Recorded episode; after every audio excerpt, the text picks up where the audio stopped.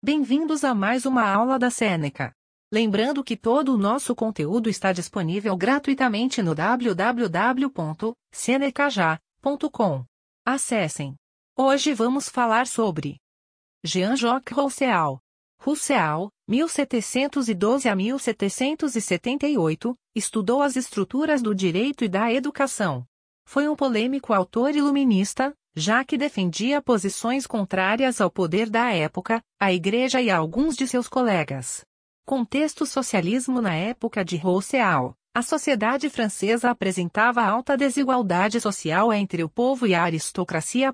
Os aristocratas focavam em se divertir, em vez de trabalhar pelo bem do país. Já o povo trabalhava longas jornadas para tentar garantir seu sustento, em uma situação de miséria. Em 1750, Rousseau venceu um concurso da Academia de Dijon, ao escrever um texto sobre como as ciências e as artes contribuem para a melhoria dos costumes da população. Para que servem as artes? No texto, Rousseau defende que as artes e as ciências aperfeiçoaram instrumentos, técnicas e passatempos, tornando a sociedade mais refinada. Porém, na realidade, as artes e as ciências tornaram as pessoas supérfluas, egoístas e frágeis. Para garantir seu conforto, as pessoas passaram a esconder seus verdadeiros sentimentos e vontades, se mostrando sempre alegres e agradáveis. A desigualdade social é natural? Na obra Discurso sobre a Desigualdade 1755, Rousseau defende que a desigualdade entre os humanos se iniciou com a propriedade privada, ou seja, quando uma pessoa passou a considerar parte da terra como sua.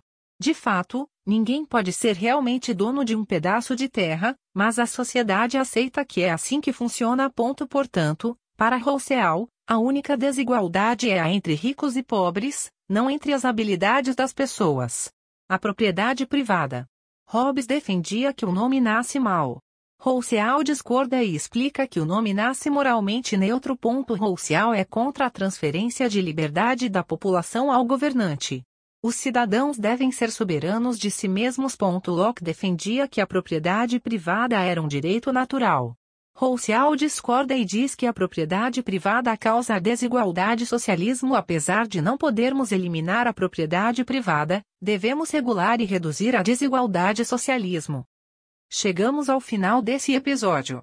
Lembrando que tem muito mais conteúdo, exemplos e exercícios gratuitos disponíveis no www.senecaja.com. Até mais!